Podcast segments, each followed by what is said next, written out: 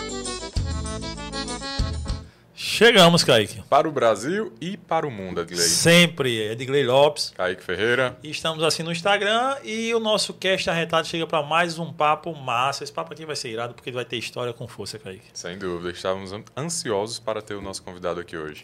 Mas antes de qualquer coisa, não esqueça, você que está chegando agora, que veio pelo nosso convidado Bruno, segue a gente, dá aquela moralzona, segue em tudo que for rede social aí. Só colocar cast arretado que você vai nos dar uma moral, uma força, ajuda bastante a gente. E vai aproveitar cortes, trechos aqui, quatro, cinco, seis vídeos dessa conversa aqui, pequenininhos lá, que você vai gostar, vai curtir, tenho certeza disso. E além de outros papos que tem lá também, de outros cortes, enfim dos outros quadros também no canal. A gente está sempre postando corte nas redes sociais. Então segue a gente, Cast Arretado. E se você quiser produzir conteúdo para a internet, que é um podcast desse aqui. É isso aí. Entra aí no Estúdio Arretado e. O link está na descrição. Clica no link aí, vai para o WhatsApp que a galera já manda os valores. Você vai poder construir o seu podcast do absoluto zero em um segundo. É só clicou lá, os caras já te mandam orçamento, manda tudo direitinho. Tudo que eles fazem, você só vai ter o trabalho de vir aqui, sentar e conversar. Você vai ter o conteúdo postado, seja ao vivo ou gravado, vai ter cortes para as redes sociais é, legenda se quiser. Você vai ter tudo que você quiser, amigo, no vídeo. Não tem trabalho nenhum. Hoje em dia tá assim. É fácil demais. É isso aí. Então, clica, aí, é, clica no link embaixo em WhatsApp. Estúdio Arretado. É só apertar aí que você vai ter tudo que você quiser com o Estúdio Arretado. E não se esqueça também de seguir o nosso convidado nas redes sociais e no canal dele do YouTube. Inclusive, tá aqui na descrição tem um nome aí. No nome dele, se você clicar no nome dele, já vai direto pro canal. Então, clicando no nome dele aí. Não tem nem trabalho de procurar embaixo, não. É só clicar no nome dele que já vai pro canal dele já. E é isso, né, Kaique? Sim, se inscreva no canal. Se inscreva é. no canal e, e, deixa o joinha aí, que é pro YouTube entender que o conteúdo do canal é legal, é arretado.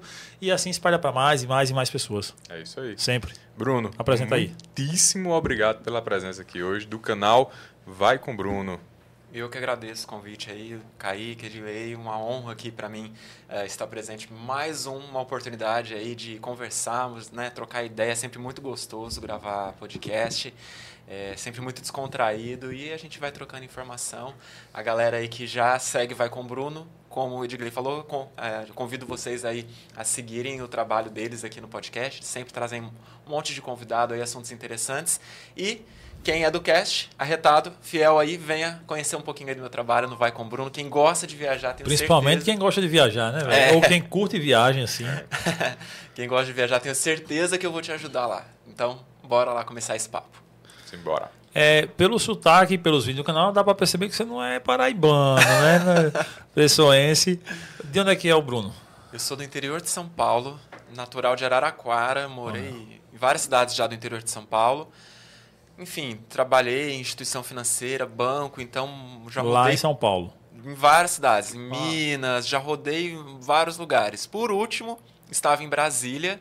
Tem um conflito de sotaques, porque eh, quando eu estou muito descontraído, quando eu bebo uma cervejinha, já começa o interior, aquele R puxado. Ah. Mas quando eu já mais. Vai pro porta. É, quando eu tô mais consciente, eu tento ainda dar uma, dar uma segurada no R, mas tem hora que eu não consigo.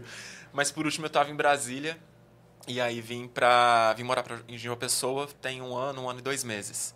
Finalzinho de 2022 eu mudei. Tá gostando da, da mudança? Tá Tô. gostando de João Pessoa? Sim, muito. Com certeza o melhor local que eu morei aí desses. Tenho 36 anos, então com certeza é o melhor. Que massa.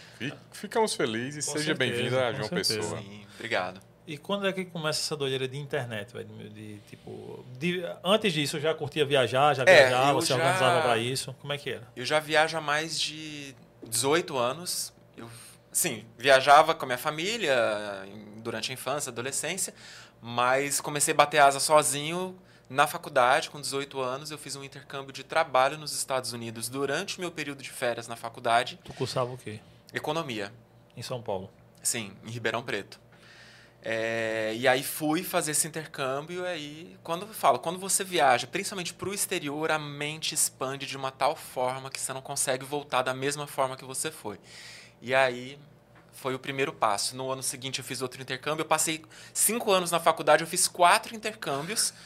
No último. Isso era de quanto tempo esse intercâmbio? De três meses. É o período de faculdade, de Sim. férias nosso, de dezembro até início de março. E aí, no último intercâmbio, e era um intercâmbio de trabalho, então eu conseguia ganhar uma graninha.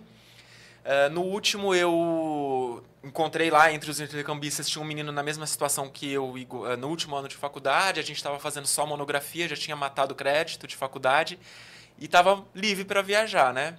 Assim, vamos para Europa fazer um mochilão? Vamos. Terminamos o intercâmbio, fomos para a Europa, foram acho que uns 40 dias, visitei oito países nesse mochilão e aí acabou, né? Aí você, aquele elástico tipo estoura. Você não, depois que você vai para a Europa e visita um monte de país, Esses intercâmbios eram Estados Unidos sempre. era. Aí até então é só, só era os Estados Unidos que eu conhecia de fora. Foi o primeiro país que eu conheci fora Sim. o Brasil. E eu sempre voltava para lá e durante a faculdade não conseguia viajar, então era sempre o intercâmbio. Aí nesse último que eu fui para Europa e aí comecei a, a desbravar outras fronteiras. E aí não, não parei nunca mais. E aí você me perguntou das redes sociais, né? Quando que começou? Aham. Foi bem depois disso, né? Porque nem tinha rede social na época. É. Essa época que eu viajava era mapa de papel, é, não tinha celular, não tinha smartphone, não tinha não. É, aquela era, viajante raiz, né? Hoje em dia eu falo que é moleza viajar. Hoje tem canal do Bruno dando dica. O cara sabe onde, aonde deve ir, onde não deve ir. Do, né? do passo a passo, ó, entra nessa fila, vira pra cá, vira esquerda, vira direita. Antes tinha nada, não tinha. Era assim, raiz mesmo. E aí eu começava a falar com amigos, postava. Depois que quando começou a surgir, Facebook ainda, né? Orkut, ainda já tinha alguma presença ali, mas nada de vai com Bruno, nada profissional, sempre é, entre amigos, né? Compartilhando entre amigos. Foi quando surgiu o Instagram, assim, um pouco depois do Instagram, que eu que as redes sociais também se transformaram, né? Deixou É, de ser uma sim. coisa só de socialização entre as pessoas e começou a virar Uma algo parada de venda mesmo, né? isso. Aí eu falei, não, agora e- eu preciso profissionalizar isso, preciso ah, fazer alguma forma de dessa minha experiência, das minhas das minhas dicas, eu co- compartilhar isso e tentar monetizar de alguma forma, virar isso um trabalho. Aí eu comecei há uns cinco anos atrás a profissionalizar isso, criei o canal, criei o perfil no Instagram e agora é a parte nova da história, né, que eu com- compartilho isso de uma maneira profissional.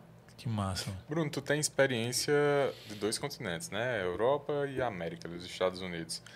Para o viajante que está em dúvida entre os dois destinos, qual tu aconselha? Estados Unidos ou Europa? Já conheço mais também, conheço a Ásia, Oceania, América do Sul, já mais, mas entre essa- esses dois aí, eu acho que Europa, assim. Teve uma época que eu, eu, eu era, tipo, fã de carteirinha dos Estados Unidos. Eu só falava de Estados Unidos, principalmente na época do, do intercâmbio. Uhum. Mas. Esse intercâmbio era, é, intercâmbio era onde você fazia? Qual cidade? Ou É, no- eram vários. É, é, o que, que acontece? É, esses intercâmbios, você, empresas americanas contratam brasileiros e outras, e outras nacionalidades para trabalhar em, em trabalhos de temporada lá. Então, por exemplo, hotéis, restaurantes, em épocas de férias, estações de esqui, né? Como ah, Mas os- sabe que você ia era isso, né? Férias, pegar final de ano. isso, ano isso. Aí, como era dezembro a março é inverno lá, normalmente épocas de tempo, é, locais de temporada de inverno vão ter uma demanda alta de trabalho. Então, eles contratam essas pessoas. É um visto específico de trabalho temporário, só pode universitário, enfim, é cheio de regras. É, então, eu fui. A primeira vez eu trabalhei no restaurante de um hotel. Na segunda vez eu trabalhei na Disney. A Disney também tem um intercâmbio específico em que ela contrata o pessoal para trabalhar lá justamente na temporada. E eles querem a mão de obra brasileira porque tem uma demanda gigantesca de brasileiros que vão para lá nas férias, né? Então eles querem gente falando português e tal. Então o segundo foi para a Disney. E os outros dois, é, como eu já estava ficando muito experiente, a empresa que contratava os brasileiros para fazer a- esses trabalhos, né? A empresa que organizava tudo isso, fornecia os vistos, é, me convidou para ir, para fazer suporte ao cliente no escritório deles. Aí já foi algo Ah. mais fora assim do comum, né? Sim, que já não sim, era um sim. trabalho de temporada, mas como eu fui ficando experiente no negócio, eu comecei a dar suporte pro, pro pessoal lá. Aí foram dois anos consecutivos nessa empresa. Bruno, como foi a experiência de trabalhar na Disney? Maravilhoso. Eu sempre sonhei para Disney desde a infância, assim, mas no durante a minha infância, adolescência, não, não tive a oportunidade, né, questão financeiras também. E aí eu falo que eu conheci a Disney pelas portas dos fundos. Uhum. eu vi o castelo de trás. Os bastidores. É, eu não tive aquele encanto na hora que eu cheguei, né? Mas, assim, é algo sensacional.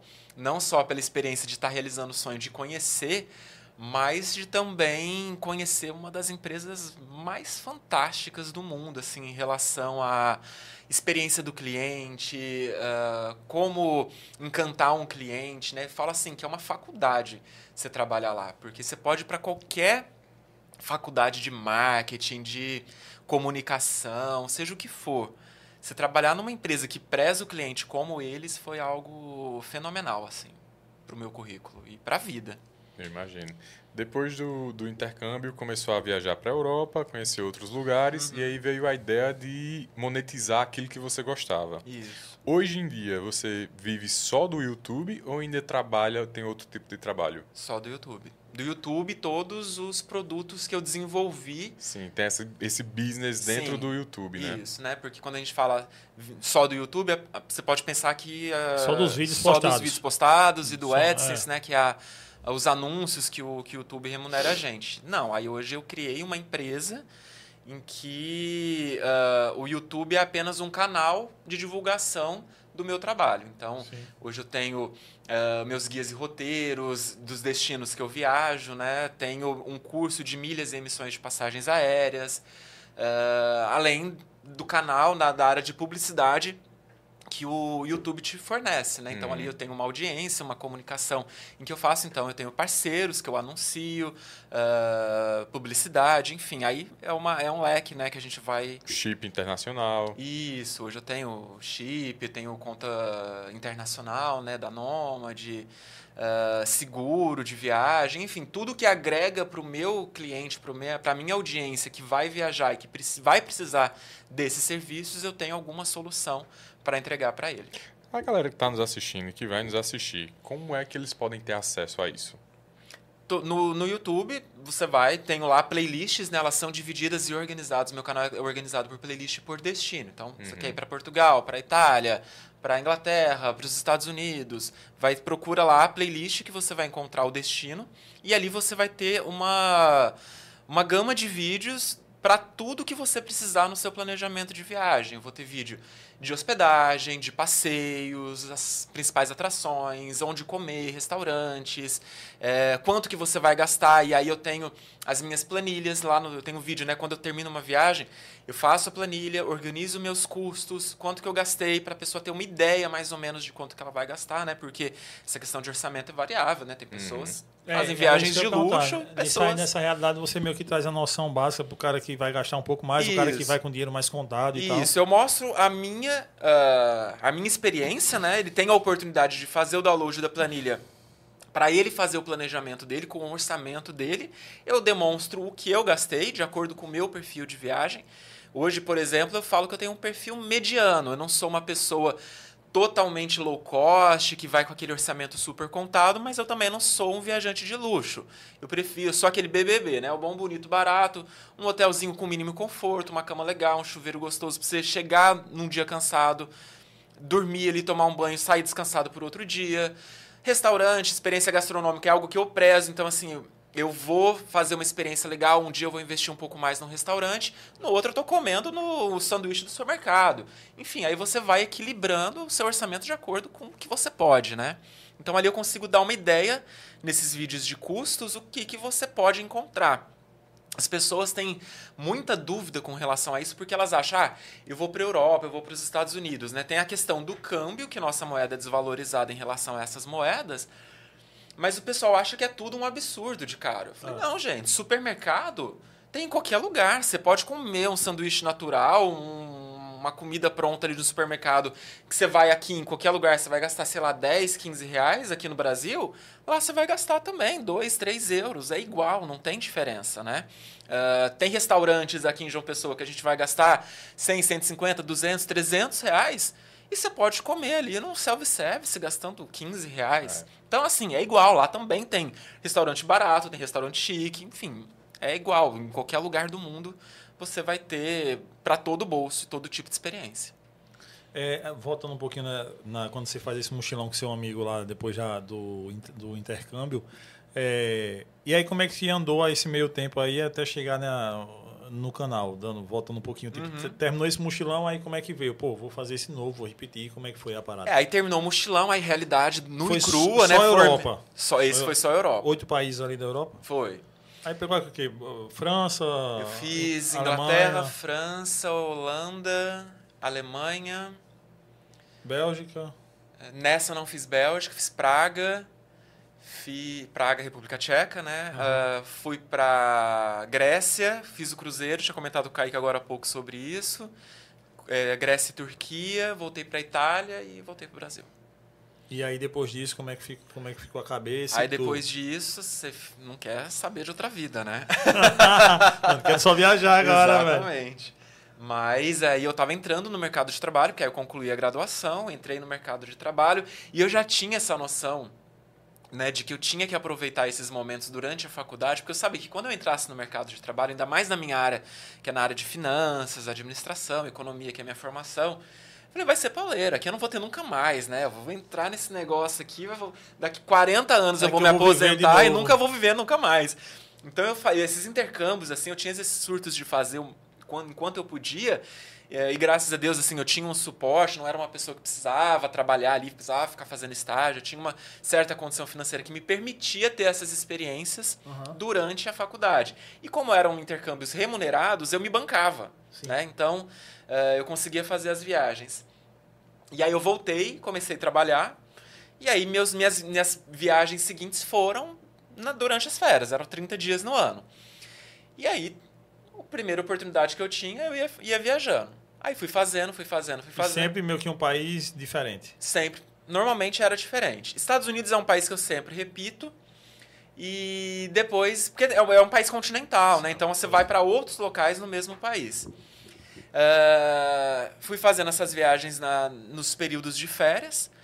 Ah, e, e também as, as redes sociais ainda não estavam desenvolvidas como estão atualmente, né? Mas, mas ainda foi uns 5, 6 anos até começar a rede social entrar no negócio aí, eu começar a pensar na viagem e criar conteúdo. Tanto que eu tenho um monte de viagem, né? Eu, eu já visitei, visitei 43 países.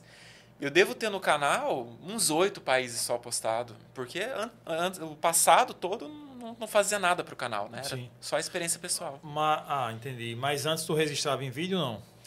Não. Daquela forma, né? Sim, Daquelas bem amadorzinho, câmeras, bem né? amador. Bem amador. Então não dá Entendi. nem para aproveitar o, Sim, entendi, o material. entendi. Era, a qualidade hoje e é inaceitável. Mesmo, mesmo que tenham recursos para aprimorar a imagem, é, é muito amador. Bruno, a a gente pode fazer uma, uma- um top 3 aí dos melhores lugares que você já, já visitou? Olha, eu gosto muito da Itália, Portugal. E saindo da Europa, porque, tipo, a Europa é difícil não gostar. Gosto de tudo na Europa, mas eu colocaria a Austrália. A Austrália foi um país incrível. Eu falo que é um Brasil que deu certo, né? Então, é um país com... Pra quem gosta de praia e tal, é muito gostoso, muita estrutura.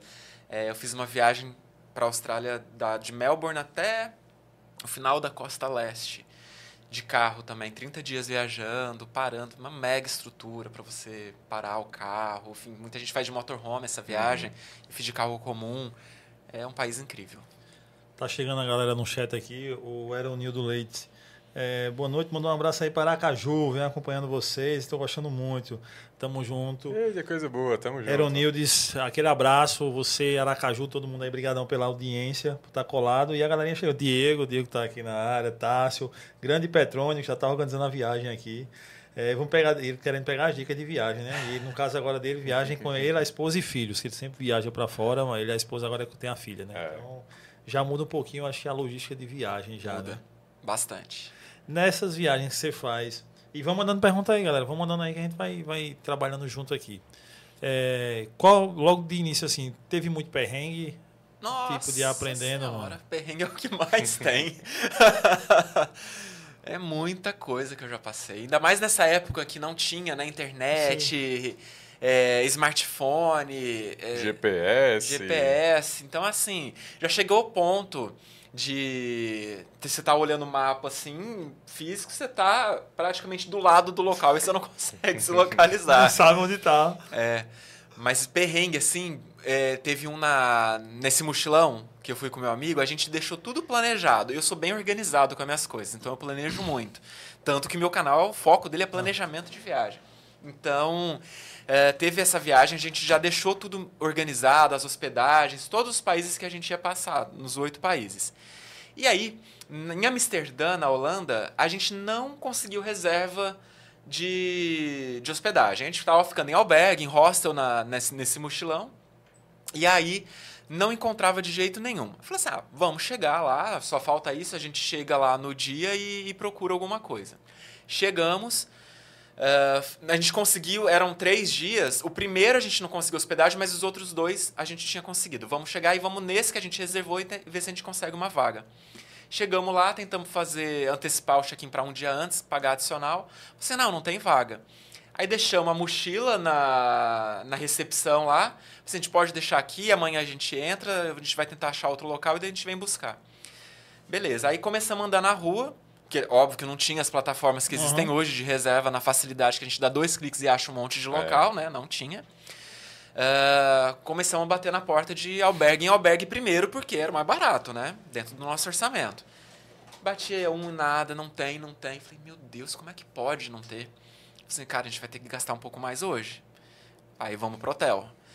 Aí batemos na porta de um hotel, do segundo hotel. Não tem hotel. Porra. Falei, onde que a gente vai dormir? Aí, ah, o uh, que, que acontecia? Nesse dia estava tendo seletivas da Copa do Mundo. Era. Acho que era Escócia e Holanda. E os escoceses dominaram a Holanda. Tipo, foi o país inteiro que desceu lá para assistir esse jogo. E não tinha, tava 100% dos leitos ocupados. O clima, Bruno. Do que? Da, não, tava da frio, cidade? clima, clima, o clima, clima, clima tava frio. Não, não tava. Tava ameno, era primavera. Tá. Tava, tava ok. Aí Falei, vamos fazer o seguinte, a gente vai para uma balada. A gente vai passar a noite na balada, chega de manhã, vai dar o horário do check-in, a gente tenta antecipar o check-in, se não der, a gente senta ali no, no, na recepção do albergue e, e espera o horário do check-in. Dorme lá mesmo. Exatamente. Dito e feito, fomos, pegamos, descobrimos uma balada lá, entramos, putz, putz, total, né? Na época ainda tinha 21 anos, ainda aguentava. Fui, Falei, não, não vou aguentar ficar acordado. Porque, tipo, viagem, você uhum. não aguenta, é uma coisa atrás da outra e tal. Pega um energético, sei lá, 10 euros o energético. Falei, nossa senhora, tá mais caro que a, a noite no, no albergue.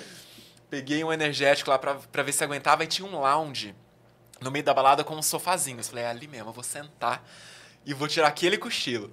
Sentei, não passou dois minutos, chega o segurança da balada. É proibido dormir. o cara me pegou dormindo no tu sofá. Já, tu sentou e ele. Eu lá já... só pescando, né?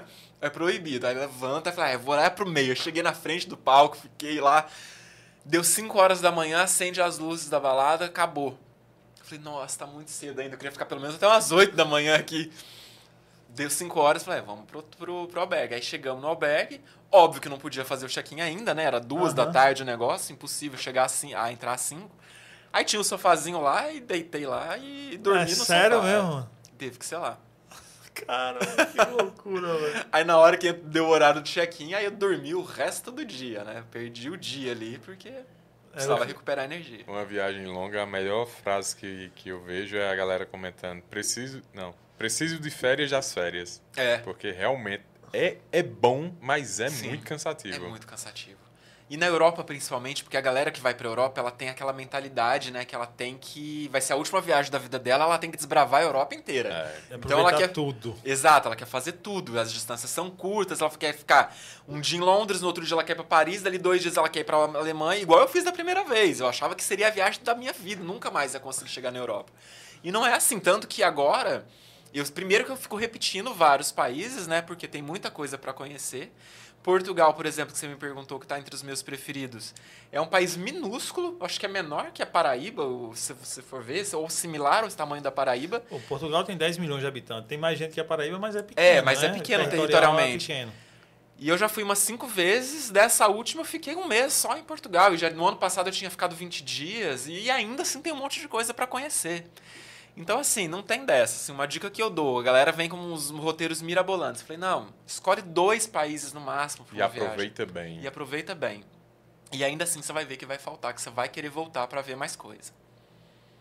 É, né, já fosse nos países nórdicos, aqueles países que tem por ali? Já fui para Noruega, para Finlândia e para Suécia. Faltou Dinamarca, faltou acho que só Dinamarca dos nórdicos. O que mais te encanta assim, que chama a atenção, acho que encantar mesmo é a palavra no país? Tudo. Desde os que tu conhece ao que tu não conhece, aquele que tu quer conhecer, sei lá. Sabe o que é o mais legal de viajar? É que você tem aquele olhar de criança do da descoberta. Tudo é novo. A forma que as pessoas andam, o alimento que você vai comer é novo. A, rua, a arquitetura, é tudo novo. É como se você renascesse ali para um novo mundo, entendeu? Então é isso que é encantador na viagem. Por mais que você já vá, e, e principalmente hoje em dia, com o advento da internet, por mais que você já vá, tipo, meio que com muita coisa impregnada na cabeça, mas tipo, é muito diferente. Sim, e principalmente para o exterior, que tem um choque cultural maior. Né? Aqui no Brasil, por mais que uh, você tenha muitas diferenças, é no Brasil, assim, tem muitas similaridades. Eu que, por exemplo, vim do Sudeste, quando eu venho para o Nordeste, eu vejo muitas diferenças culturais, mas ainda assim é o Brasil, é o mesmo idioma, ainda que tenha suas diferenças, mas é Brasil. Então isso que é legal lá fora, né? Que você tem esse olhar, esse, esse encantamento do, do novo. Tem um casal de alunos meu que eles fazem isso.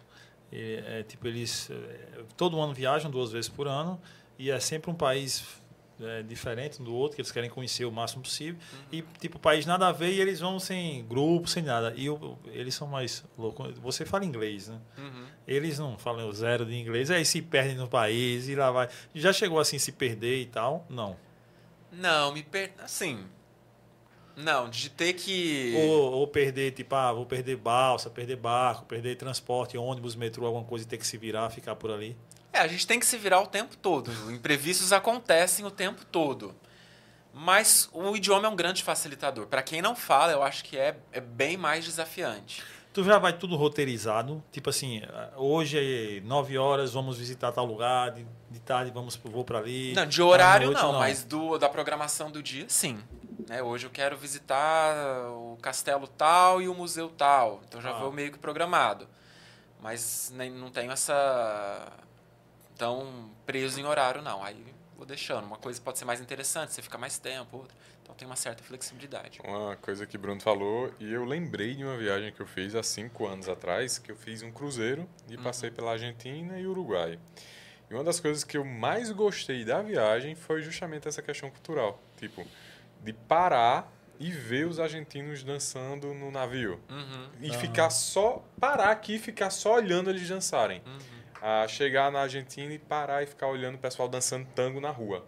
Aquilo que a gente vê em filme, uhum, pessoal. Sim, sim, sim. Aquilo é muito característico deles. Tipo, você tá andando aqui na rua e tá um casal aqui dançando e uma, uma galera assistindo. E é muito bonito. Esse sim. choque cultural é, é, o que eu acho mais massa também. É, eu acho que é o mais interessante. Já fosse roubada em alguma viagem? Não. Nenhum tipo de situação de perigo? Não, eu já fui vistoriado é, minha mala. No aeroporto já aconteceu algumas vezes de ser vistoriado por questão de segurança, de, de drogas e tal. Em Londres, uma vez, é, no metrô, eu de mochila estava indo fazendo algum deslocamento, não sei, não lembro se era de avião ou de ou de ônibus ou terrestre, mas eu estava no metrô com a mochila, aí chegam os cachorros e tal e fazem uh, com a polícia e fazem a vistoria, mas eu não me lembro de de nenhuma situação assim de perigo que eu, que eu tenha me, me colocado. É, porque vez ou outra, eu sei que nem todo lugar o Brasil é muito seguro, uhum. mas a vez ou outra pode acontecer, né? De perder de, de, de, de, assalto e tudo mais, né? De, já teve Daniel até que veio aqui uma é. vez contando que já foi assaltado, roubaram o material dele, câmera e tudo. É. Acontece também, né? Ah, uma coisa terrível que aconteceu há pouco tempo no Brasil foi o caso de duas brasileiras que iam para a Alemanha Sim. e colocaram drogas no aeroporto na bolsa delas. Sim. Chegaram lá, elas foram presas e ficaram, acho que, mais de um ano presa, viu? Até provar que João não é Maria, minha amiga, aí... É. É, esse caso aí foi bem repercutido, né? E aí eu tenho alguns procedimentos também de segurança que eu faço para me precaver. Então eu faço, quando eu estou fazendo a mala, eu faço vídeos de eu fazendo a mala. Uh, na hora do, do check-in, eu tiro fotos, faço vídeos de que eu despachei a mala, porque na hora que você uh, pega as informações do, da, da foto, né, aparece a sua localização, o horário. Então, você vai criando provas para evitar esse tipo de, de situação. Eu tenho o AirTag, não sei se vocês conhecem, Sim, sim. que eu coloco na minha mala quando eu despacho também, que é uma forma de eu rastrear a minha mala, né? É um dispositivozinho de localização, então eu consigo ver se minha mala chegou comigo. Uh, então eu vou tendo esse tipo de, de precaução, né? Mas, enfim, a gente está sujeito. Pisou na rua, a gente está sujeito a algum risco, né? Mas a gente vai tentando uh, minimizar. E assim, a maioria dos países que eu viajei foram países de primeiro mundo, países seguros, é, que, que existe violência, que existe alguma coisa, sim, mas acho que o Brasil disparado assim o local mais uhum. perigoso que eu já fui. É, eu acho não, que eu moro no Brasil, cara. Então aqui é fichinha para mim. Mas no é, fui para África do Sul, né, que é bem parecido com o Brasil. Lá na hora de sair à noite, assim, você já tem que tomar uma certa precaução, igual seria bem parecido com o Brasil. E tem também o que muita, eu tenho até vídeos sobre isso no canal, que é sobre golpes, né, de viagem. Uhum. Que é comum de acontecer, mas aí é tipo batedor de carteira no metrô, de celular, né, que eles pegam, multidões. Então, é muito comum isso na Europa, mas é muito comum mesmo, assim, de pegarem. Tem vários relatos de seguidores que tiveram carteiras levadas, celular. Mas é, é esse tipo de violência que você vai ter, né? Tipo, alguém de mão armada, enfim, pode acontecer, pode, mas é, é mais difícil. É bem difícil. Nesses casos de. Como é a, a, a forma de se prevenir, Bruno? Você andando na, na, na, Europa e esses batedores, como é que você pode se prevenir? É, hoje você pode. Tem aquelas doleiras, né, que você coloca dentro da calça, então você não tem que ficar com a sua carteira uh, no bolso. Então é uma forma de você não deixar exposto. Uh, se você está com mochila, bolsa, ou colocar cadeado, ou senão na hora que você entrar no metrô, numa aglomeração, colocar para frente, né, para você se proteger. Então isso daí já, já, já vai te prevenir. É... Na Europa é muito comum os restaurantes né, terem as esplanadas e você hum. come na parte de fora ali na calçada. Então você pode deixar, sei lá, sua bolsa, sua mochila numa cadeira né, vazia ali, passar alguém puxar e sair correndo. Então Entendi. também não deixar objetos soltos. É, e é isso, assim, nada. Eu te perguntei sobre os top 3. Teria três que você não voltaria? Teria. e ele saiu foi rápido para dizer. Né? O top 3, o legal, ele é. demorou ainda, mas isso aí foi de tacada.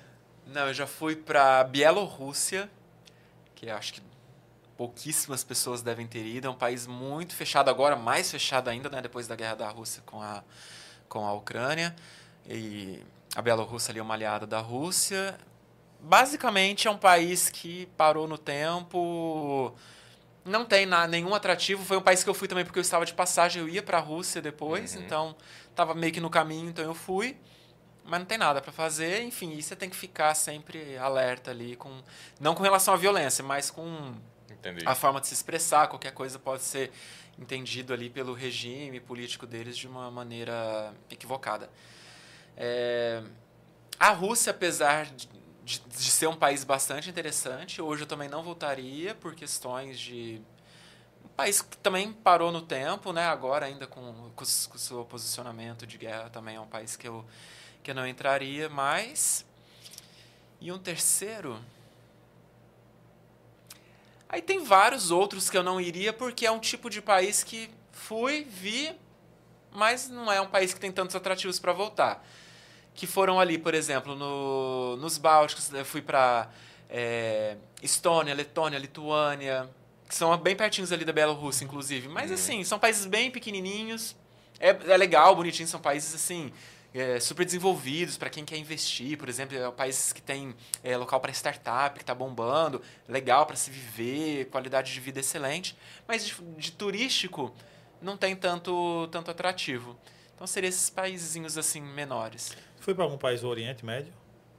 Já fui para Israel, para Jordânia e para os Emirados Árabes, ali Dubai, Abu Dhabi.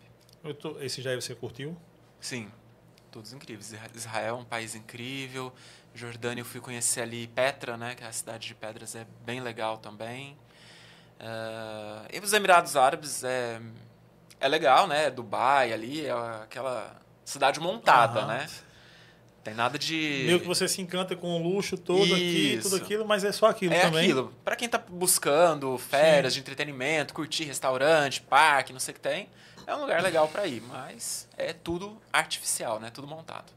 É, esses daí do, do Oriente eles são de boa, assim, pra, sei lá, sair com a turma de amigos, beber e tal, na rua ou não? Ou eles são também tipo Rússia? É, e uma pergunta interessante, essa questão do choque cultural, Bruno. Onde foi que você teve mais impacto?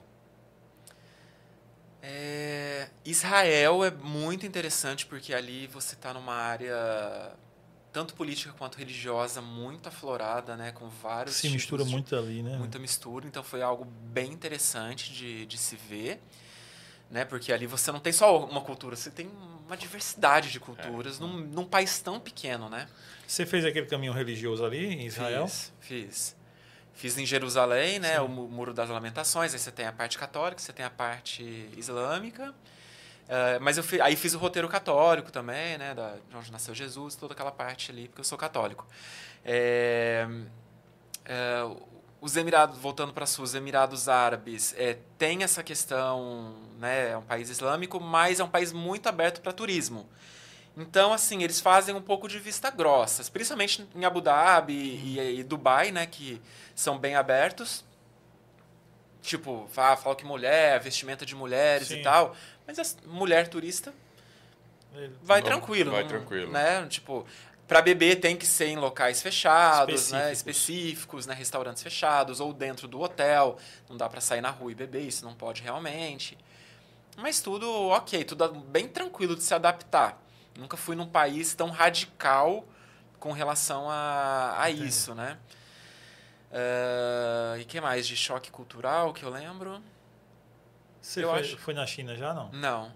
não. Fui para Tailândia. Tailândia também tem é, ali é budismo, ah, né? É. Então é outra outra pegada também, mas não eles são muito tranquilos, é um povo muito receptivo, é o alegre como o brasileiro, né? Então Sim. E não é aquele. Não é uma religião radical, né? Uhum. Então, eles não. São bem tranquilos com Interessante. Tem alguns lugares que a gente vai que a gente já tem um conceito em mente, né? Por uhum. exemplo, o russo ser aquele cara ranzinza, aquele uhum. cara fechado. É. O americano também, né? A gente tem esse pré-conceito do, do americano. Uhum. Isso é realidade? É um pouco. é um pouco. O russo, por exemplo, é bem fechado. É... É óbvio que não dá para generalizar, né? Você Sim, vai encontrar a pessoa como no Brasil. Você pode é. chegar no Brasil só pegar um monte de gente amarrada, estressada e ter uma experiência horrível.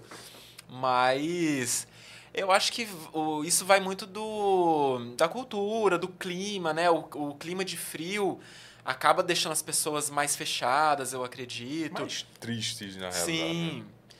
É, nos Estados Unidos, por exemplo, quando você vai para a Flórida, que é um, um, estado quente, você já vê a diferença. E é um país e é um estado que tem muita influência da imigração latina. Uhum. Então já muda ali o clima do que você ir para o Nordeste, ali na região de Nova York, ou no próprio interior. Enfim, é, você vai tendo essas características diferentes. Mas de forma geral, é muito mais fechado que o brasileiro, né? O brasileiro tem a sua característica como ser um povo receptivo, alegre. É, o pessoal fala muito do francês, né? Que ele é, é, fechado, não quer receber, não quer falar inglês, tem que falar francês. Na primeira vez que eu fui, há 18 anos atrás, no meu intercâmbio, no meu Foi isso mesmo? no mochilão, era assim. Agora que eu fui esse no ano passado, eu já senti outra realidade. Eu não sei se porque agora vai ter as Olimpíadas e deve estar tendo alguma política para que eles sejam mais receptivos e tal, mas eu falei inglês em absolutamente todos os locais e todo mundo falava inglês. É, e nesse período também, nesse, nesse delay de 18 anos, teve muita questão da imigração, né? Teve muita questão de chegando muita gente ali, de, de refugiado, e muita coisa chegando na França, né? Então, uhum. Quando você, a própria seleção de futebol francesa não tem francês praticamente. Você vai encontrar um ou dois caras que são Exato. franceses mesmo, nasceram na França. Uhum. Eu ah. já ouvi falar muito mal da França. Uhum. E tua experiência lá, Bruno? As coisas que eu ouvi falar, tá? do que amigos que já foram relataram. tipo, de suje... muita sujeira na rua, rato, muito rato, ah, os aromas Uhum. também falaram sobre isso. Isso realmente é uma realidade de lá? Olha, Paris é uma das maiores cidades do mundo, uma das maiores densidades populares do mundo, então, obviamente, vai ter problemas de uma grande cidade. Tipo São Paulo. Tipo São Paulo. Até João Pessoa. Eu já vi Sim, rato em João sim. Pessoa e não vi rato em Paris. Sim. É. Então, assim, é, isso é muito relativo. Eu falo assim, a pessoa que vai viajar, a primeira coisa que ela tem que ter é a mente aberta para qualquer tipo de coisa. Porque muita gente vai com aquelas percepções que ela sempre teve na vida dela, daquele mundo que ela vive, daquela bolha que ela vive, qualquer coisa ela acha diferente ou reclama. Você tem que estar aberto para viajar. Então, assim, esses problemas de sujeira e tal, de fato existem, mas é um problema de qualquer cidade grande, não é específico de Paris. É que as pessoas criam uma imagem de Ah, Paris com aquele glamour, É. né? Aquela campanha publicitária de perfume, um casal Ah. maravilhoso, caminho, como a propaganda de, de margarina que a gente tem no Brasil. Sim. Então, assim, é isso que as pessoas imaginam, mas é uma cidade que funciona. As pessoas vão acordar, vão trabalhar, vão passar um monte de perrengue. Você vai no metrô lotado. Vai ter aí gente na rua pedindo. vai ter o, o mau cheiro francês? Vai, porque no inverno, realmente, as pessoas não tomam banho. Na verdade, de forma geral, eu acho que não existe povo que toma banho igual no Brasil. Igual a gente toma pelo menos dois, aqui no- em cidades mais quentes, né? Toma dois banhos por dia. Isso não existe lá fora, em nenhum país né, limpeza de casa, igual a gente faz aqui.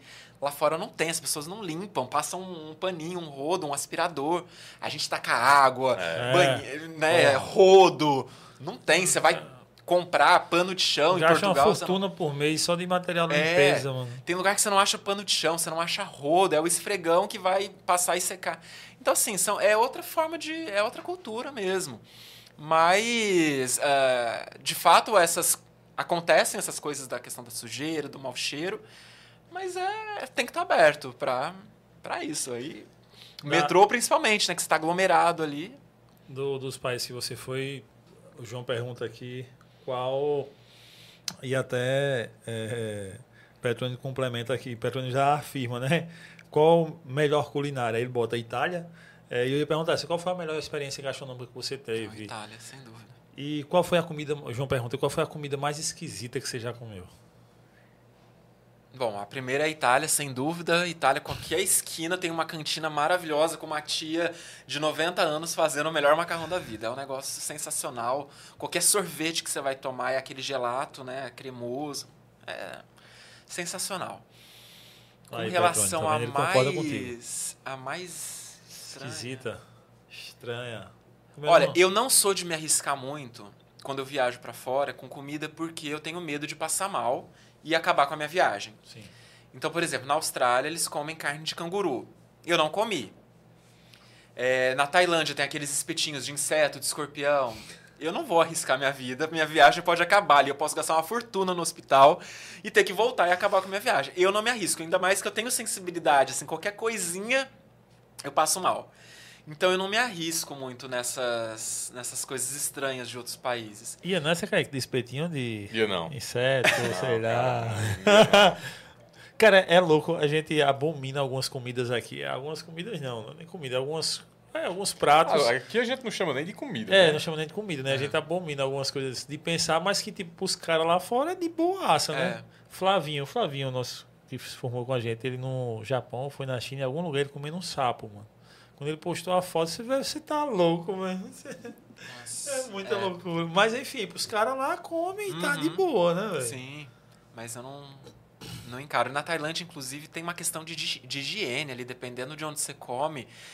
Na rua, principalmente, ali você vê alguns mercados e tal, e eles lavam a louça na bacia ali. Ah, tem sempre uns vídeos massas assim, tipo, agora com TikTok então, sempre sua É. amiga quem posta muito. Aí o cara tá fazendo um pastel e tem um rato correndo por aqui. Tipo, passa pra lá e tem um negócio.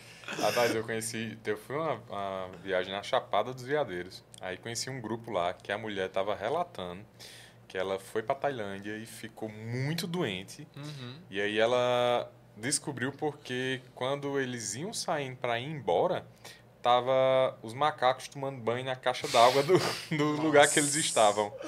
Aí ela pegou uma doença lá, ficou muito ruim. Tava tomando água do, É. do, do banho dos Não, é macacos. complicado. Eu passei, na Tailândia, eu passei mal duas vezes do estômago.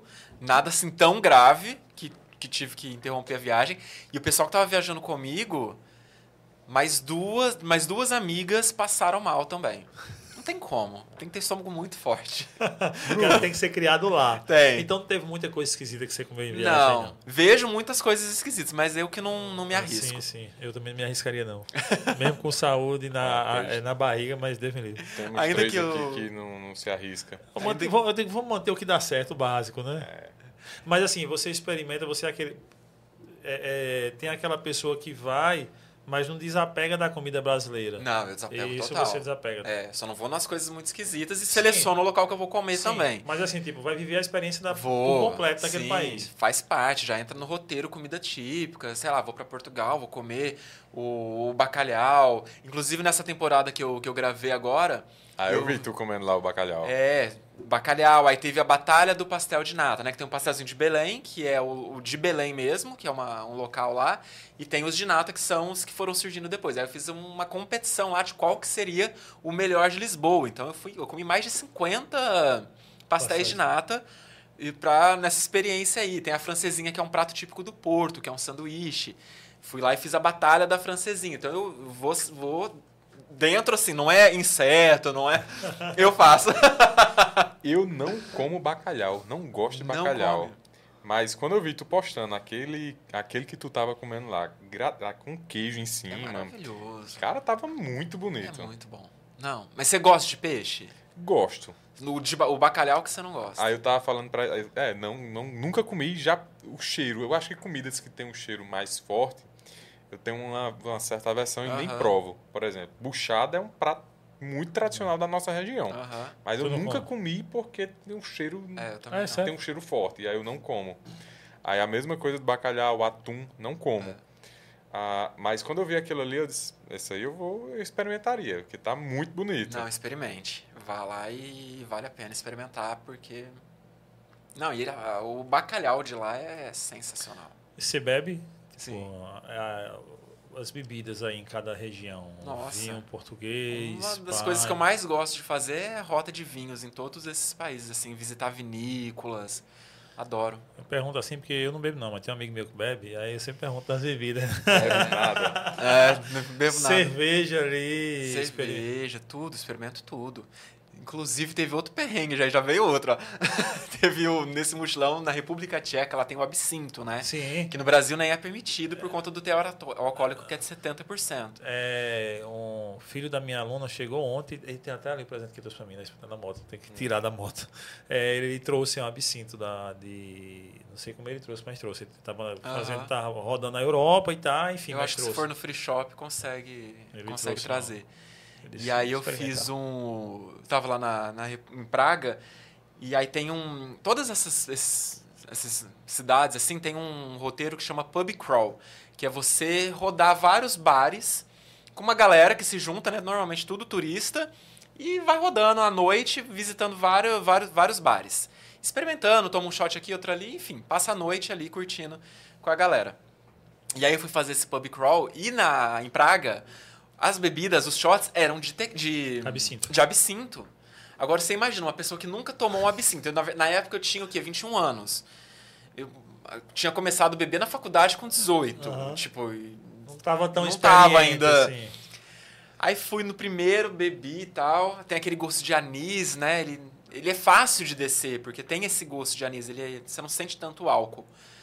No segundo que eu dou o shot ali, mas meu amigo, no que entrou, saiu já o, Na mesma velocidade que na entrou. mesma velocidade. E aí pra mais nunca, nossa, eu não posso nem sentir cheiro de absinto.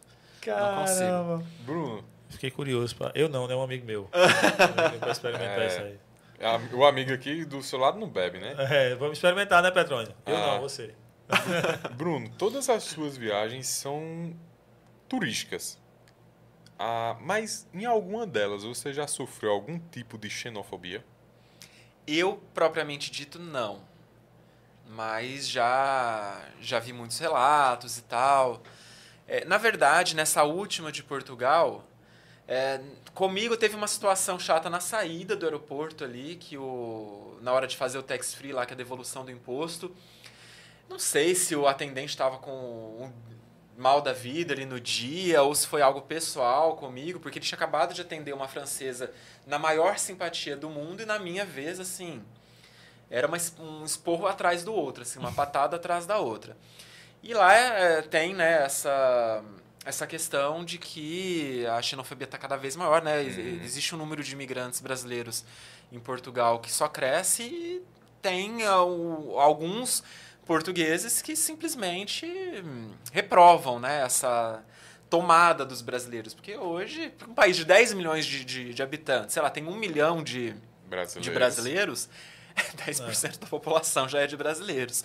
Então é muita gente. Então, enfim, é, eles não.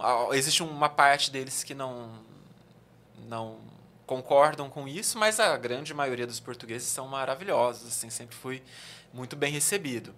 Mas eu também vou a turismo, então não é a mesma situação de alguém que mora lá, que está vivendo lá, né? Então eu não, eu não posso dizer com, com 100% de propriedade. Mas eu nunca passei, mas já vi relatos, não só de Portugal, como outros países também. Estados Unidos, já vi histórias de, de preconceito uh, com pessoas negras. Uh, enfim, acontece, né? Cada, cada pessoa vai ter uma situação. Eu acabo sendo tipo meio que um padrão, então eu não acho que eu não sofro tanto uhum. como outras pessoas podem sofrer. Entendi. Uh, tá bem a gente tá ouvindo falar muito dessa questão da xenofobia em Portugal, né? Uhum. Tá muito. Cara, tá Jorge muito Jesus, forte. treinador de futebol, que treinou o Flamengo, está na, nas Arábias. É, ele, ao chegar esses dias em Portugal, ele deu uma entrevista dizendo que não, não conhecia o próprio país, que está cheio de imigrante. Portugal não tem mais a cara de Portugal. Ou seja, o cara que de lá já não está curtindo mais essa parada, porque tipo, ele está vendo um, um, cara que não é português aqui e outro ali já está uhum. meio que puto com isso, Sim. né? Mas a fala dele é xenofóbica total, aí também. Total, né? lógico. Assim. Sim já tem um ar de autoridade assim, que são melhor que os outros, né? É. Eu acho, né? E não é só de brasileiros, né? Lá tem. Portugal está sendo um país sim. que está recebendo gente do mundo inteiro. Muito africano lá, né, sim. né, cara? Tem... Inclusive, gente, europeus de países ricos sim. lá também, porque é um país que tem um clima mais ameno do que o restante da Europa. Uh, é um país muito seguro, Boas universidades. Boas universidades. É um país que até então era um pouco mais barato que o restante da Europa, mas já está aumentando bastante. Então tem esse movimento geral. E não, dá, não, não podemos ir longe, assim, se a gente pensar em João Pessoa, né, o que está acontecendo aqui com a cidade é, hoje. E eu, né, sou uma, um estrangeiro aqui na cidade, e assim como eu tenho diversas pessoas que eu conheço que vieram, então é uma cidade que está recebendo muita gente é. de fora, né? Então vai ter movimentos de pessoas que não vão uh, vão achar ruim porque a cidade vai ter mais trânsito, né? As coisas vão ficando mais caras, os imóveis vão aumentando, o custo de vida vai aumentando, porque essa galera vem trazendo uma outra realidade para a cidade. Então, faz parte do acho que do crescimento, né, de qualquer de qualquer local, de qualquer cidade. É, agora entrando na, na área do canal do Vai com o Bruno, como é que dá o start mesmo assim, tipo, vou pegar isso que eu tô indo e vou jogar para a galera. Como é que dá o start é, hoje isso já é muito natural para mim, né? Os conteúdos que eu vou fazer, eu já peguei o meu jeito, o meu formato. Então eu já vou pensado. Eu faço alguns destinos, né, que tem uma demanda maior. Então, por isso que eu repito muitos países hoje em Sim, dia. Porque você vê a necessidade de ir pela audiência. Pela tá audiência. Então, o pessoal, né, procura. Porque, assim, a, a, o, ba, o, o, o brasileiro vai a 90% que vai viajar para o exterior procura Estados Unidos e alguns países ali da, da Europa, os clássicos ali. Qual foi o primeiro país que você jogou no canal? No canal, eu acho que foi Portugal ou Espanha. Acho que foi Espanha o primeiro do, no exterior. Tinha alguns vídeos aqui do Brasil, mas o primeiro acho que foi Espanha. Mas então quando eu vou fazer a viagem, eu já, já penso ali em toda, todo o roteiro. E aí na rua Vai, vai. vai embora, vai assim, pega a câmera, ligo e vou gravando. Aí na edição, já óbvio que já vou fazendo num, de um jeito que vai facilitar na edição, então eu já penso ali na, na história que eu vou contar, no formato, né, na, na cronologia que o vídeo vai ter, para ter uma sequência lógica. E... No, tu era o cara da, das finanças, da economia, e aí tu vai para o mundo digital, de é, virar youtuber, e como é que é essa transição? Já dominava edição de vídeo, tá, copy, enfim, desenvolver toda essa logística de, de roteirizar um vídeo e tal, como é que, que, que acontece isso? Não sabia nada, né? Sempre gostei muito de gravar, desde criança tinha câmera, meu pai tinha aquelas filmadoras com, uhum. Com fita, né?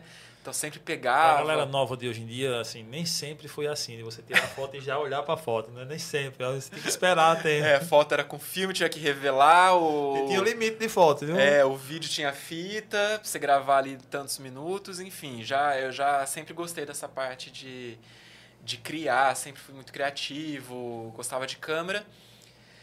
E aí, uh, qual que era o, a, a pergunta mesmo? De, ah, de você, tipo, é, migrou de um mundo para outro e como é que foi que você ah, aprendeu tá, que eu vim das finanças e tal, assim. Esse lance Pronto, e aí eu, eu fui aprendendo, né? Comecei a, a estudar edição, fazia... Porque aí eu, eu comecei a edição com os vídeos de memória. Eu gostava de chegar de uma viagem, fazer um compilado ali, fazer um vídeo de memória, com os Sim. melhores momentos e tal. Então, eu comecei a aprender edição aí. Aí, depois que eu fui pro canal, eu tive que profissionalizar um pouco mais, mas eu nunca tive algo tão profissional. Meus vídeos são muito simples. Se você for pensar hoje em alguns canais de viagem, Sim. são super profissionais, fazem imagens é, super profissionais com câmeras e tal. Eu nunca tive muito isso, porque o meu canal, o principal ativo dele é a informação. Eu primeiro quero te passar a, a dica ali, a informação, como que você vai planejar a sua viagem. E a imagem é uma, um acessório para ilustrar. É, diferente de alguns canais que vão pegar o quê? Imagens. Eu quero mostrar a ponta. Aí o cara vai ter que filmar o costelo todo. Exato. Pá, filmar a ilha e tal. Eu não, eu tenho uma minha câmera é uma GoPro que cabe no meu bolso porque eu quero praticidade. Não levo tripé, não levo estabilizador, não levo nada disso. Eu quero registrar ali, tento fazer da melhor maneira que eu posso dentro do, do, do que eu tô ali Uh, e vou gravando. Mas é, foi um processo que foi acontecendo naturalmente, fui me aperfeiçoando, ainda continuo, né? Acho que é Sim. é constante esse, esse aprendizado. E, e a transição da água para o vinho, né? De carreira. Não tem nada a ver o que eu fazia antes do que. Quando tu vê que, tipo assim, opa, dá para cair o primeiro real aqui, dá para ganhar dinheiro aqui. Como, quando aconteceu isso e como é que foi para tu, tipo essa Olha, hoje sensação. eu tô com cinco anos de canal. Os três primeiros anos eu não ganhava um centavo. Só trabalho. Só trabalho. Gastava, né? Porque é. o conteúdo de viagem é um conteúdo muito caro de se produzir. Né? Você tem que estar viajando, né? É. Como eu tinha as minhas férias e eu já tinha esse hábito de viajar, então eu falava assim: bom, eu vou viajar mesmo, então produzir ali. Eu já gastaria mesmo, vou aproveitar e produzir. Só que aí você não consegue aproveitar a viagem da mesma forma que você está de férias, né? Você não relaxa 100%, você aproveita ali, mas você está sempre preocupado em gravar, enfim, não é igual a estar de férias. Então tem esse compromisso. Mas uh, depois da pandemia, né? Eu já tinha um canal antes da pandemia, mas aí ficou um tempo parado durante a pandemia, porque viagem não dava para postar nada, né? Ninguém estava viajando, ainda mais internacional, que é o meu foco. Uh, então ficou mais parado ainda. Foi um momento, inclusive, que eu pensei em desistir. E aí, na volta da pandemia, quando eu comecei a perceber que tinha uma demanda muito alta de pessoas querendo viajar de novo, mas assim, muito mais alta do que antes da pandemia, que eu comecei a focar mais e produzir com maior consistência. E aí quando foi quando o canal atingiu os objetivos mínimos lá, né, de monetização, e que entrou ali os primeiros centavos de é. AdSense. E aí eu falei, não, esse negócio aqui vai, vai dar certo. Porque aí eu via... Uh, o, algoritmo começou a entregar muito meu conteúdo. Eu comecei a falar muito sobre uh, como viajar na pandemia. Porque tinha várias regras, né? É. De vacinação, de documentos. E ninguém estava falando sobre isso na época. Então eu fui pioneiro nisso no YouTube. E aí o algoritmo me colocou lá em cima, porque tinha uma demanda de muita gente procurando e ninguém falando. Sim. Então começou a entregar. Tanto que depois que a, essas regras foram flexibilizadas e começou a voltar à normalidade, de não precisar vacina de nada disso, eu falei, vou falar do que agora? Uhum. O algoritmo só me entrega isso. Eu vou falar, não tem mais nada para falar. Eu falei, não, agora eu vou começar a voltar a fazer os conteúdos de dicas, de destinos e tal. E o, o YouTube continuou me entregando, porque também não precisa, ninguém procurava mais como que, o que, que era viajar na pandemia. As pessoas começaram a procurar dicas de viagem de novo, porque elas começaram a viajar de novo. Então foi isso, essa essa mudança. E aí eu comecei a investir mais. Quando eu via que o negócio estava aumentando, aumentando, aumentando a audiência, falei, agora eu não posso parar mais. Né? Porque se eu perder essa onda aqui, é. eu vou perder a oportunidade que eu tive, né? E aí foi. E aí, tanto que nessa época eu estava postando quatro vídeos na semana, né? E ainda com trabalho full time, de muita responsabilidade. Eu tinha um cargo relevante na onde eu trabalhava, enfim, era 12, 14 horas por dia ali de segunda a segunda. Mas eu falei, não, essa oportunidade aqui eu não posso deixar passar. Aí foi crescendo, crescendo, crescendo, até chegar o momento de eu não aguentar mais, conciliar tudo. Uh, e aí o canal já estava me rendendo financeiramente o suficiente para eu conseguir me manter. Aí eu saí. Já, tava, já tinha parceiro já, além já, do AdSense já tinha parceiro isso. já. Isso. Aí eu falei, não, agora dá para eu sair com a tranquilidade no meu coração de que uh, tô, já comecei a trilhar outra, outro caminho. E aí eu saí do meu, meu, emprego e aí depois eu consegui dedicar 100%. E aí foi aumentando cada vez mais, né? Porque quando eu dedicava 50% Sim. já começou indo bem, imagina quando você coloca 100% da energia. Aí... Bruno, turismo no Brasil. Conhece os estados, conhece os pontos turísticos do Sim. Brasil, já viajou tudo, já conhece tudo. Não conheço o país inteiro, mas boa parte.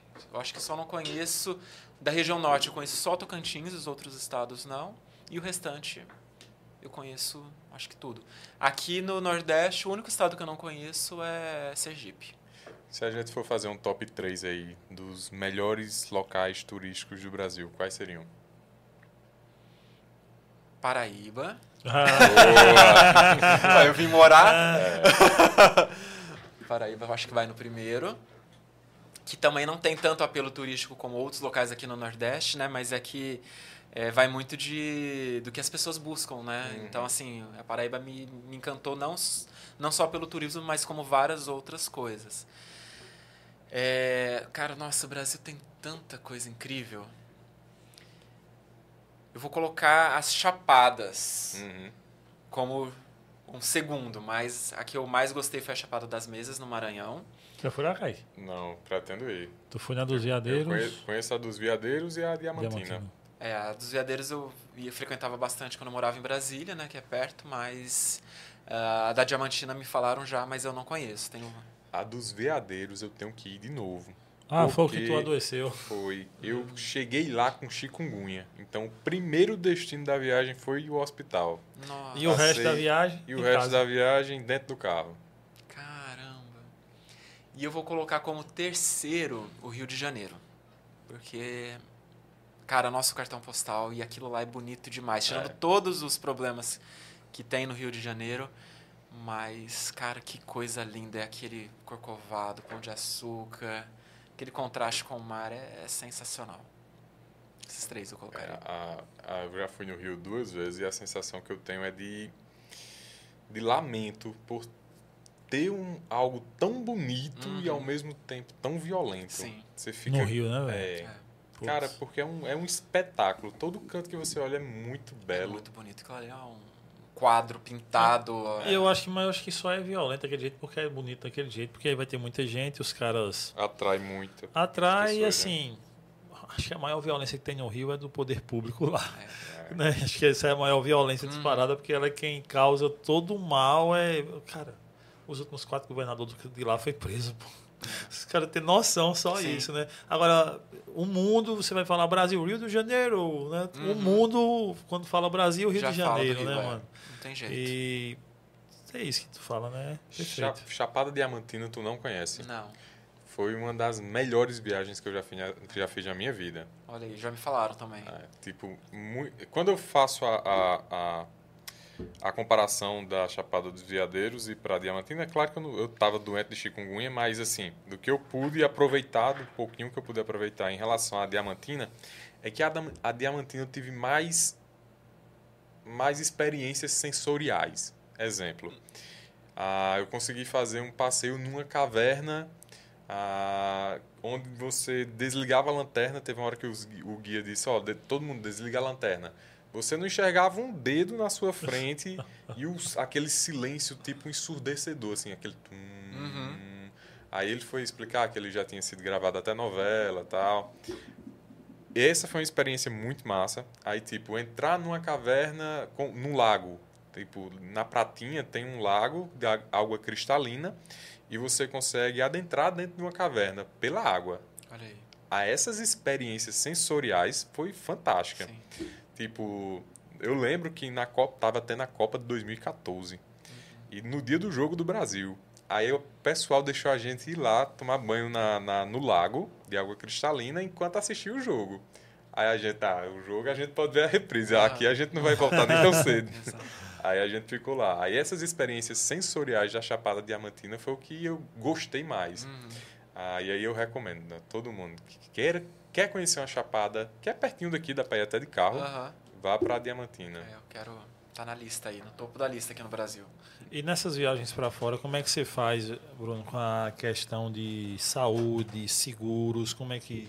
Tu dá, traz dica disso também pra galera? Sim.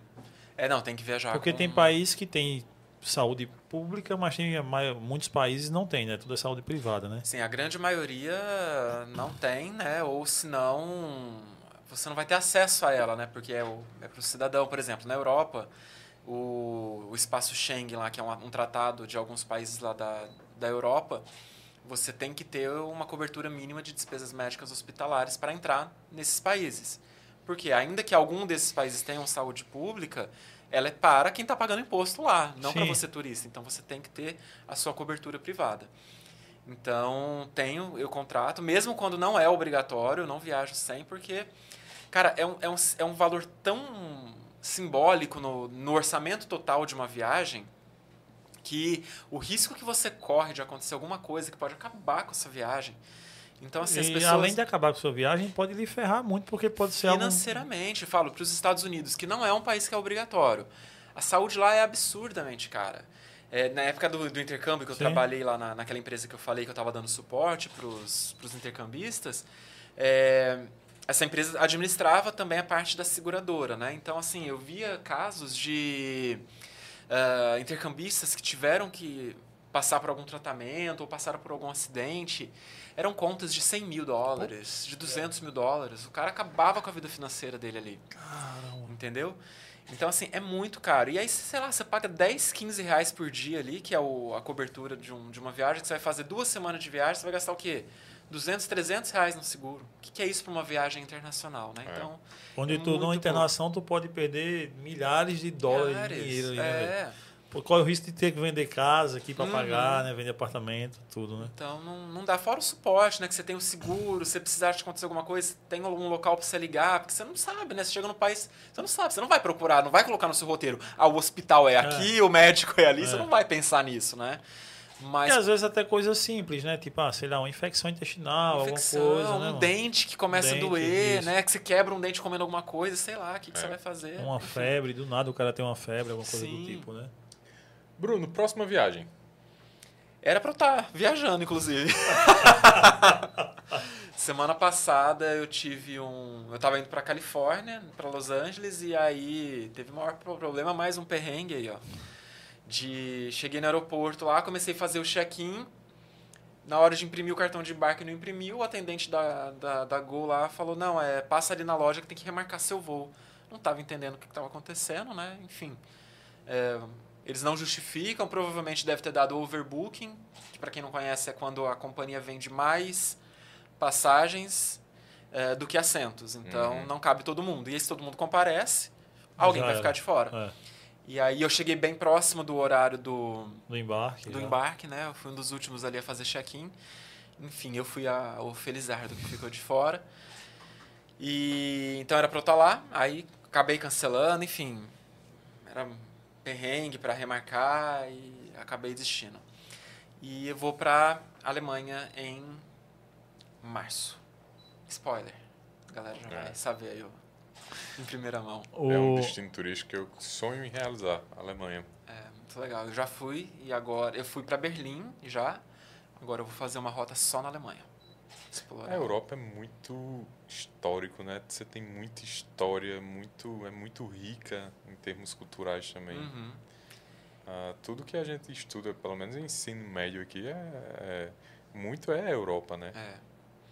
E é engraçado, né? Porque é uma diversidade cultural num continente tão pequeno que você atravessa ali uma fronteira, você muda completamente de idioma e de cultura, né? Então você tá ali da Alemanha para a França são completamente diferentes, né? O alemão ali rígido, passou, né, por toda a sua história de nazismo e tal, é um povo mais fechado e tal.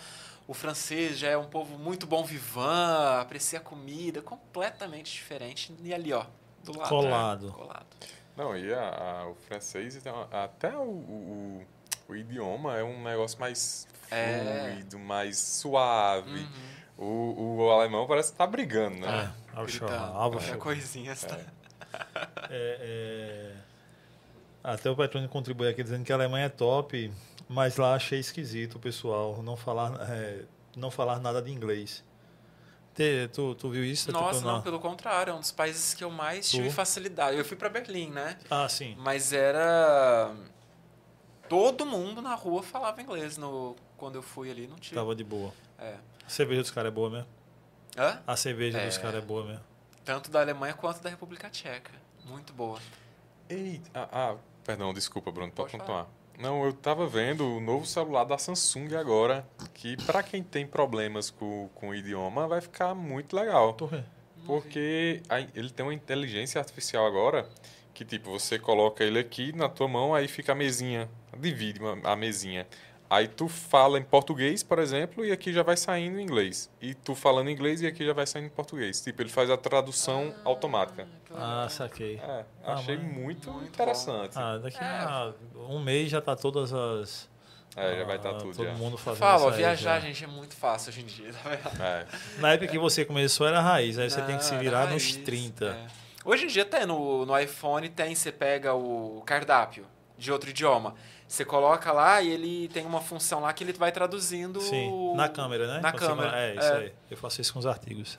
Ah, Se tiver é. inglês, eu boto ele lá e fica. Sem precisar tirar foto sem nada, né? Você só coloca, ele já traduz aqui, você já vai fazendo a leitura já disso tudo. É, nessas viagens todas que você já fez, pudesse elencar assim, o, o- qual foi o, o maior presente que elas te deram? Tipo assim, qual foi a, mais. Porra. ah, viajar me, me ofereceu isso, me deu isso, me trouxe isso. Eu acho que essa questão de expansão da mente completa, assim, e de você ser uma pessoa completamente aberta a qualquer tipo de diversidade. De você abrir mão de qualquer tipo de preconceito. Tá aberto a tudo. Ter a mente realmente aberta. Ela te expande de uma maneira absurda. Não tem nada que eu veja que seja muito diferente da minha cultura que eu vou julgar sem antes tentar entender por que, que essa pessoa ou isso que eu tô vendo é daquela forma. Porque tem um motivo para ser daquela Sim. forma, né? Então, você fica muito aberto a isso. Então, isso seria, assim, o, o primeiro. E outro, né? A viagem mudou minha vida, não só na parte de... eh, de ter experiências, mas hoje é minha profissão, né? Viajar é minha profissão e eu faço com muito prazer. Então, você poder trabalhar com aquilo que você ama, eu acho que é a maior realização que eu posso ter na minha vida. Né? Não tenho filhos, então eu não posso falar de filhos, É. mas eu acho que hoje, para mim, no estágio que eu tô, não tem coisa melhor. É, Petrone disse que para onde ele foi, foi, eu fui para Colônia e Düsseldorf. Ah, Tá, então acho- deve ser o que? Interior, isso aí? É, Colônia é bem interior. A, a outra já é uma cidade maior até. Não, não, não deveria ter tanto, tanta dificuldade. Colônia já é uma cidadezinha mais, do, mais pequenininha do interior. Bruno, minha última pergunta, pensando e sabendo que esse episódio vai ficar aí para eternidade, qual seria a sua mensagem? Viagem. Aproveitem. Né? A gente tem uma oportunidade na vida, né? Não sei se é só uma, mas acredito, né? Vamos viver com que a gente está aqui e aproveite ela da melhor forma possível. É, o mundo é muito grande para a gente ficar num local só, então façam o possível e o impossível para conseguir se- fazer uma viagem, realizar sonho, conhecer coisas novas, lugares novos. Porque num instante isso pode acabar e você perdeu a oportunidade que você teve. É isso aí. A minha última pergunta é curiosidade. Qual, foi, qual a imagem que mais te impactou nessas tuas viagens? Não sei, tem alguma imagem de alguma viagem que ficou na tua cabeça que você viu, Sim. seja triste, alegre, enfim, qual a Acho que imagem? foi o Muro das Lamentações né, em Israel. Eu vendo aquilo ali, tipo, o muro aqui atrás tem um templo islâmico e a galera ali, né, fazendo as suas lamentações no muro de forma fervorosa. É, foi incrível. Achei assim, sempre lembro dessa, dessa imagem.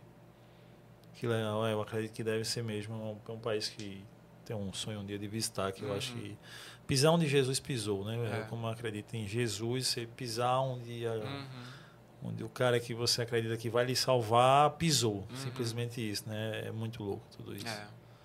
Enfim, meu irmão, muito obrigado pelo papo aí, você ter vindo aqui trocar essa ideia com a gente, essas experiências de vida com a gente, né, Kaique? Volte quando quiser, a casa é sua. Espero que Obrigado. tenha curtido o papo, o ambiente, tudo aqui, Sim, velho. Muito obrigado mesmo. Muito bom, agradeço o convite, estou aberto aí quando quiserem chamar, pegar algum outro tópico, desenvolver. Com certeza, a gente com pode certeza. fazer só de perrengue e dar um, um, um cast arretado aí dos arretados.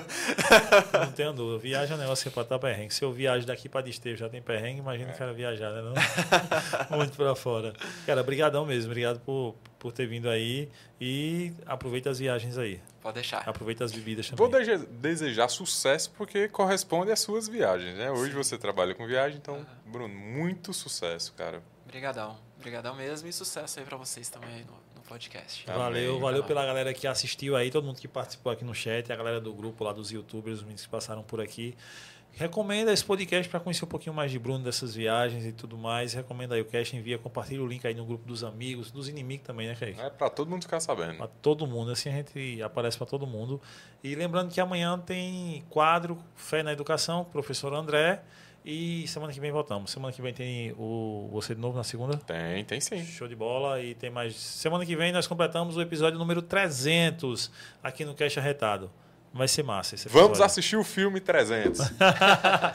Valeu, galera. Tamo junto. É nóis. Sigam a gente aí. Sigam. Agora, quem tava aqui na live, clica no, no nome Bruno e vai lá e segue, se inscreve no canal do cara. Você não vai se arrepender. Valeu. Tamo junto. Valeu, tchau. Vitor. Valeu, Eric. É nóis. Valeu.